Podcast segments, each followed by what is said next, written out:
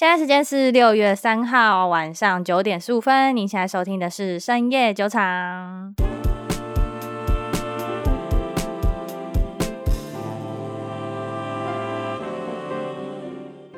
Hello，大家好，我是瑞娜。Hello，大家好，我是 Maggie。Maggie 昨天去拔牙齿，所以她今天声音会有点含糊不清。嗯，不是拔牙，我昨天去做那个显微根管高科技牙齿手术。显微根管也没有手术哦，是哦，这个东西是很常有人会去做吗？还是一般是根管治疗嘛？然后一般人的牙根可能也只有两个牙根，然后我的牙根有三个牙根，然后第三个牙根它很很细很小，如果你不用显微镜去照的话，它根本就照不出来。哦，你有天选之人的牙根，所以、啊、对我有天选之人的牙根。好了，我们这一集的话，主要要来讲 ESG 这个东西。我相信大家在可能什么财经杂志啊，或是在呃，一些标股里面常常就会看到 ESG 这三个字，嗯，那大家都会说这个 ESG 是未来股票的趋势，所以就争相的推出它的不管是 ETF 啊，还是投资组合等等的。但是，大家好像都只知道 ESG 跟环保这个议题有关，而不知道说它实际上到底是什么。所以我们今天会来解释一下，说 ESG 它到底是什么东西，以及为什么特斯拉最近被踢出了 ESG 的。是 ETF 吗？还是投资组合？哦，指数 ESG 的指数。嗯、对，我们这一集就会大概的跟大家讲一下。一样，首先我们就先从基础的知识讲解开始。好了，我们现在讲一下什么是 ESG，然后这三个字又是什么的缩写？嗯，ESG 它分别是 E 是 Environment，然后 Social 是 Social，S 是 Social 讲错，什么 Social 是 Social。然后 G 是 governance，、嗯、然后 E 是环境嘛，环境保护。那个这个词很好理解，它就是跟环境友善的相关事项，比如说你控制温室气体的排放啊，然后污水管理啊，生物多样性等等的。S 它是社会责任，以往是股东至上的概念，那现在它的话，除了股东以外的，跟这间公司所有相关的利益者，嗯、是你的客户、你的员工、你的股东、当地政府或者是当地的社区居民、嗯、等等，变成是一个互利共生的一个生态。嗯哼。那在 ESG 的概念之前，有一个叫做 CSR 的一个概念，它是社会责任，会跟 ESG 有点像，但是其实主要差别是，呃，多了一个 environment 这个环境保护的部分。之前是只有社会责任，嗯嗯嗯，就怎么要有友善劳工之类的这种嘛。对对对对对，嗯，他们之间其实面向的客群跟受众其实也不太一样，嗯哼，因为 CSR 它比较像是面向普罗大众，嗯嗯嗯，我要让它就是能够被看得懂。就有点像是社会企业的感觉，对对，所以它的指标也会相对的比较亲民一点。嗯哼，那 ESG 它就更严格一点。然后 G 的话，我们刚刚就是 governance，它是公司治理。对，从你的内部的股东大会啊，管理层到基层员工，就是他希望每一个成员都可以积极参与。嗯哼，对，然后所以它就是从比如说是是供应链管理啊，或者是公司稳定度相关的议题的处理，就跟这个 G 有关。嗯嗯嗯嗯嗯，那 ESG 企业，我们就只说就是在这三个方面都有投入比较多的企业，我们就会称之为 ESG 企业。嗯，所以不是说什么他们很环保就叫做 ESG 企业，没有，你要同时有 E，同时有 S，跟同时有 G。哦，你要又环保又跟大家讨论环保啊？对，我这解释会不会太一刀两断？但是基本上就是这样吧。可以这么理解一下下，对。我们先讲美国好了。美股的公司里面有哪几家是我们比较熟悉的，可以去称得上是 ESG 的企业吗？呃，妈妈那五间都算。哦，妈妈。哦，对，大家可能不知道妈妈是什么，我们来复习一下。第一个 M 是 Meta，Facebook，嗯，然后第二个 A 是 Apple，苹果，然后再来是第三个 M 是 Microsoft，微软，对，第四个 A 是 Amazon。亚马逊、嗯、对，然后第五个才是 Alphabet，对，第五个 A 是 Alphabet，Google，对，好，其实全职股里面很多都是 ESG，因为我要讲一句很现实的，能够做到 ESG 的企业，基本上不太可能是中小型成长型，没错，对，因为它它必须要够大，大到说它已经赚钱稳定了。才有那个能力去做社会责任啊，或是环境保护的议题。然后为什么特斯拉会被踢出 ESG 的这个指数？这个它被踢出的是标普的。嗯，其实 ESG 这个概念对于整个金融体系来说还算很年轻。嗯嗯。那目前市面上有几个评级的机构都有参与这样的评级，就是像 MSCI 啊，就是 Morgan Stanley 它的就是评级的机构，然后 S&P 就是标普嘛，嗯、还有 Morningstar，嗯嗯，这几个间机构都会分别因为国情啊，或者是一些认知差异以及一些主观一点的判断，定出他们自己的标准，然后给他一个评分。嗯哼，每个不同指数，它给出来的标准一定会有一些落差，然后也一定会有比较偏重的一个比重的部分。嗯哼，特斯拉这次被踢出标普的原因就是，嗯，它在 E 很棒，可是它的 S 跟 G 出了问题。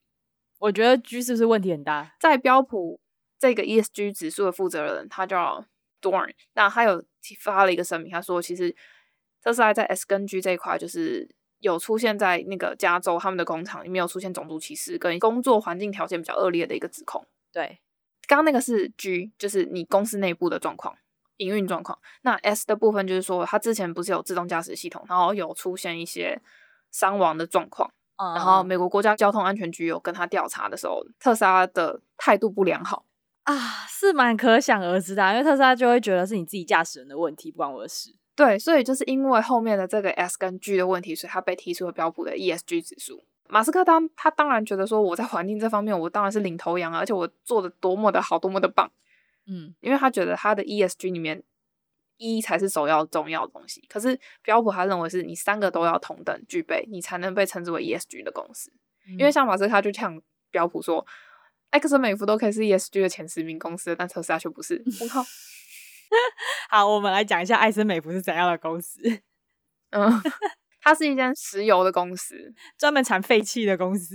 对，没错，它在对于环境上面确实是有很很大的不良影响。嗯它贡献了很多的温室气体，这样讲好了。啊、对，贡献了很多温室气体，可能它每年都要固定去跟特斯拉买碳权也说不定。没错，然后特斯拉觉得说这样的公司都可以入选，那为什么我还要被踢出去？哦，所以他就很没送。对，难怪。可是以马斯克他这样子的治理理念，像最近他不是有发了一个员工信函吗？他不是告诉他全公司的员工说，嗯、他已经受不了 work from home 这件事情，全部的人都必须在办公室里面一个礼拜工作四十个小时，不然就视为。离职可以理解，因为你确实 work from home，你花了非常多的时间在开会。嗯，就是如果你今天你今天是实体工作，你会花很多时间在交通上面。可是如果你今天是在家里工作，浪费非常多时间在沟通。对，哎、欸，这件事情我真的想要分享一下，就插播一下，因为我最近在创业嘛。那因为我现在公司在新店，所以就很远，我就不是很想要去公司。可是我真的发现说，就是一个礼拜至少还是要去个大概三四天。对啊，你们在同样在现场，所以有什么事情就可以马上沟通，你就不需要再打 line 啊，然后或是开会什么的，那真的浪费超级多时间。会有一个问题是，你 A 转达给 B 的时候会出现一个版本，然后 B 转达给 C 的时候又会出现另外一个版本。对，真的，而且我不得不说，就是向心力真的有差，就是你 work from home。就算你们视讯，但是那真的跟在同一个空间工作的感觉是不一样的。所以有没有觉得 Horizon 越来越重要呢？可是我觉得 Horizon 也没有办法取代，就是，但我觉得它可以取代一部分的一部分的沟通时效了，一一部分啦，真的是一部分。对啊，好，这是题外话。那特斯拉它有被踢出其他的 ESG 指数吗？还是就唯独目前没有？MSCI 目前没有把它踢掉，目前就是标普。可是我觉得这件事情，从这一件事情，我可以看到，嗯，就是 ESG 它其实要推行还有很长的一段路要走。就是第一个是因为目前的 ESG 它其实并没有一个相应的实质性规定。什么意思？就是每一间机构给出来的标准都不不一样，每一个国家给出来的标准也都不一样。嗯哼，对。然后再来是因为现在有很多标准是没有办法真实反映环境友善的、可以被量化的数据，所以现在其实很多国家也没有出台具体相关的 ESG 方面的规定。目前其实只有欧洲的部分国家跟香港有被要求说，你如果是被认定为 ESG 的公司，你每年要交出一份这样的 ESG 的披露报告。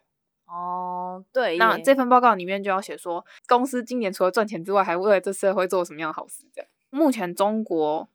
台湾跟美国的上市公司也都没有要求要给出这样的一份披露报告。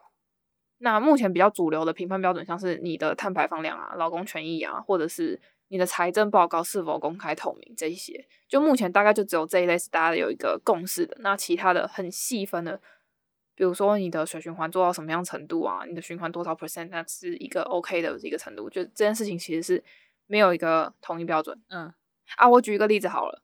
比如说像台积电，台积电可能在我们台湾它算是 ESG 企业哦，嗯，对，但是它到美国，它就很大几率会被劳工抗议，嗯，时工时过长啊，自由度不自由啊，等等之类的。那它到美国，它可能就不是 ESG 哦。哦，哦，对耶，因为大家现在一想到 ESG 就只想着环境保护这件事情，就会去忽略后面的 S 跟 G。没错，所以台积电可能在台湾它是 ESG，可是它一到了美国它就不是 ESG 了。这件事情很有趣，这是因为国情跟文化的不一样。哦，也是啊，所以台湾的人的嗯奴性可能比较强。对，应该说台湾人比较，他们宁愿赚钱，可以不要生活这样子。对啊，没错。然后第三点，其实回归现实层面来讲，就是一间公司，就像你刚刚有提到，它是要从一间不是 ESG 的公司转变成是 ESG 的企业，它是有个很大难度的。因为其实你看古今中外，所有的资本它都是逐利的。嗯哼，你一百间公司里面，可能只有一间公司会愿意去花这样子的成本去尝试成为 ESG 的公司。对，我觉得它要推动还有很长的路要走了。对啊，因为你以中小企业来讲，我光是省成本都来不及了，谁来跟你 ESG 啊？嗯，对吧？一定是因为我公司到了某个规模，那些 ESG 的公司去加入 ESG 这个指标，我觉得某方面来说也是在打他们的品牌。对，因为其实 ESG 它跟投资之间，它是其实它是有个正向循环的，只是它的循环，它投资的投入的时间跟投入的成本，嗯，跟它最后的收益，它是先。先投入很大量成本，然后后面是一个长尾的效应。假设今天有一间工厂，它跟其他同行特别不一样，它在十年前就因为环保意识刚抬头的时候，它就已经决定要对这个环境做一份贡献。嗯哼，它从那个时候就开始做水循环的系统。嗯哼，ESG 的相关认证，它也都去尽力的争取去回来。嗯哼，然后可能在十几年前是上千万的经费哦。嗯哼，它看似是一笔赔本买卖。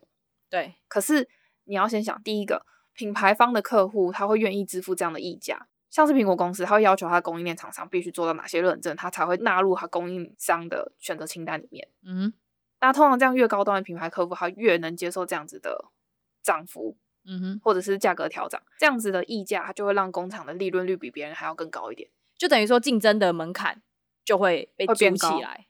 对，嗯，有点像考证照的感觉。对，再来是如果你是十年前就成为这样的先行者的公司，你通常可以当成是当地的其他工厂的标杆，所以通常当地政府也会乐意给你很多的资源，比如说你的税收减免啊，或者是给你贷款的一些调降，或者是给你其他能源补助。嗯，对，所以你越早做这件事情，其实你是越有能力去拿到这样的补助的。哦，然后再来是因为。环保议题已经快要变成是全球共识了嘛？大家在二零五零年都有一个碳中和的目标。对，那这样的企业也比较不会容易受到因为政府的环保政策的改变影响到公司的经营方针。嗯哼，可能今天你没有去做 ESG，你没有去做就是能源回收这一类的东西。嗯，可能接下来这几年政府的很明确的它的一个。政策的指标就是我要能源回收等等之类的，嗯、我要用再生能源。嗯嗯，人家都已经走很十年了，那你现在当下才再去投入这笔钱，再去做这件事情，就会成本更高。对，而且比如说像中国那样子共产的国家，他有时候说要转变，是你现在立刻马上 right now 就必须给我做。嗯，对，嗯，那这真的会超级硬的。如果你完全都没有在 ESG 这个部分打下任何基础的话，然后突然要你做这件事情，嗯、你砸下去的成本一定是好几倍。对对啊，然后我刚刚觉得那间工厂其实就是台积电哦，台积电真的很有远见呢。对，他在二零一零年的时候就已经举办台积电绿建筑论坛，因为那个时候还没有 ESG 的这么明确的概念，因为 ESG 大概是二零零四年提出来的，那时候台湾其实大家都还在讲绿建筑比较多，嗯哼，所以他是先用一个绿建筑论坛，然后去做一个类似像这样子资源利用的一个推动，对，然后所以其实。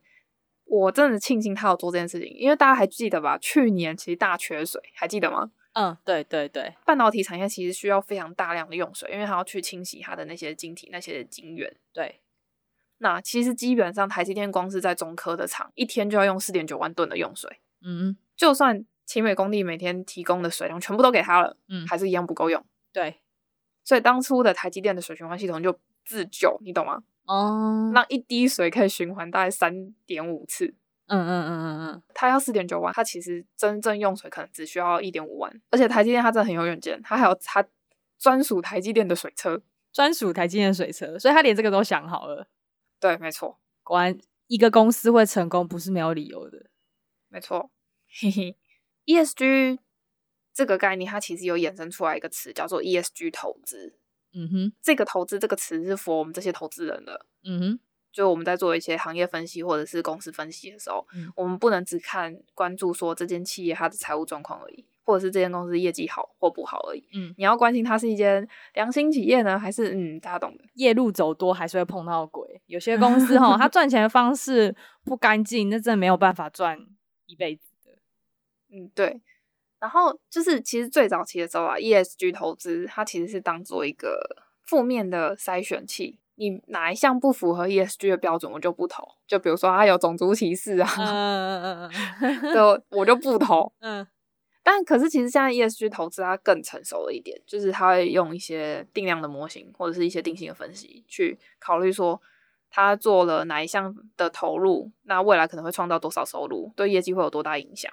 嗯，然后所以现在的 ESG 投资就越来越成熟。你指的 ESG 投资是指说那些？基金公司在选的时候吗，没错，就是那些机构们，就它比较有弹性一点，就它没有那么主观了，它相对客观一点的。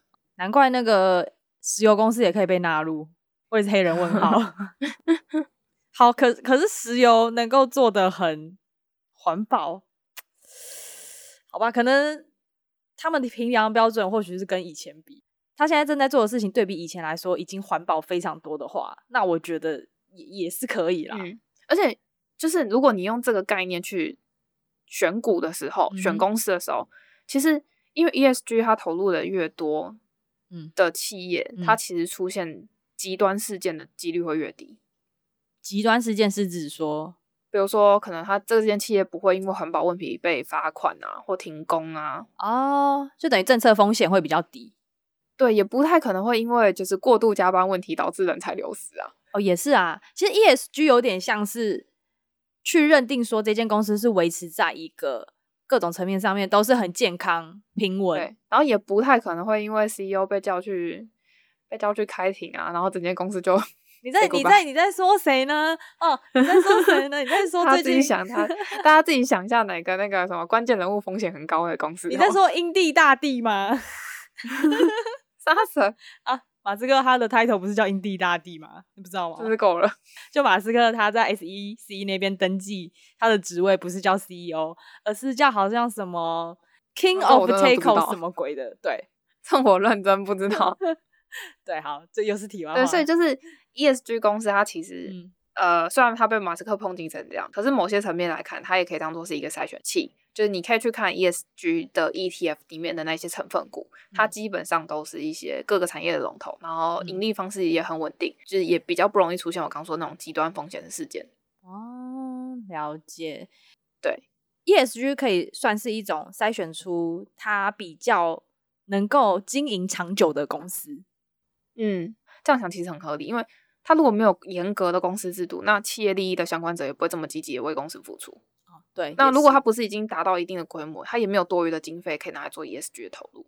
对，然后它如果没有在投资 ESG，它未来也有可能会因为各种风险阻断它的成长。可是我要，我还是要讲清楚，就是因为短期来讲，ESG 它其实还是比较像是一个概念的阶段，嗯、所以现在有一有一部分的人没有办法认同 ESG 的选股，是因为他觉得就是你就是都选那些好的公司，你就是都选那些龙头公司，它就是 ESG 公司了。嗯嗯嗯嗯，因为有些比较激进一点环保人士，嗯，像他就真的不觉得艾克森美孚是一间 ESG 公司，嗯嗯嗯嗯嗯，啊，人家就 S 跟 G 可能特别强嘛，对，但是我觉得就是 ESG 这件事情，你要看短期、中期、长期来去慢慢陪他一个很漫长的一个过程，嗯，因为 ESG 即便它现在还是概念，可是你中期来看，它可能会出台一些相关的政策，就配合未来的新能源跟一些碳中和的议题，嗯嗯嗯，对。现在只有香港跟欧洲有一些国家有要求嘛，那可能之后纽交所会要求这些上市公司，你必须要每年披露一份这样的 ESG 报告。嗯嗯嗯，那他肯定也会要求，就是上市公司的董事会里面要有一个席位是专责 ESG 的部分。哦，嗯嗯嗯，更长远一点来看的话，可能会出现一种投资人想法上趋势的改变，嗯、就是变成是你原本投资人希望说这间公司是可以赚钱，而且是稳定能盈利的公司，变成是你不只看他能力，你还要看他人品。哦，是不是现在开始就要好好的规划一下我们公司 ESG 的问题？因为其实讲白了，你不管科技也好啊，你实体产业也好啊，就是接下来基本上我们大家都认同嘛，能剩下应该都是那些同时能赚钱而且同时人品好的公司吧？嗯，因为你人品好，其实说白一点，品牌的价值就变高了。这是一个短期、中期、长期的转变过程啊。OK，好，那今天就其实蛮详尽的讲解了 ESG。我觉得听完这一集，大概就已经能够充分明白什么是 ESG 的选股标准。所以各位以后如果你在什么财经网上面又看到 ESG，巴拉巴拉巴拉，其实 ESG 公司大部分来说跟 S M P 五百前一百公司可能重叠率是非常高的。嗯，对，你去看它股价的走势，其实也非常贴合 S M P 五百了。嗯，对。所以看到这个，不用再觉得它是一个什么很噱头的词，没有，它其实没有 比较新的概念，但是它里面的东西还是换汤不换药了。那我觉得它是一 个，就是这些企业未来一定要面对的问题。对，但它就比较不是像什么元宇宙那样子的感觉，对，它不是给你一个怕一个新的，对对对，然后什么哦，里面都是科技什么巴拉巴拉之类没有。对，好，所以不要再被骗了，OK，好，希望这一集有帮助到大家。那如果你喜欢我们的节目的话呢，就记得在 Apple Podcast 给我们五颗星的好评，并不要忘记留下你的评论。那因为有些人在 Apple Podcast 不太能够留言，所以我们最近在 YouTube 也开设了频道，那链接我们会放在下面。如果你对我们的节目有任何问题，也可以在 YouTube 下面留言。那我们的 IG 也会制作跟我们节目相关的图文简介，所以呢。强烈建议大家一定要发我们的 IG，你觉得才可以有点搭配使用这样子。好，那我们今天的节目就到这边，我们是深夜酒厂，各位下礼拜再见哦，拜拜。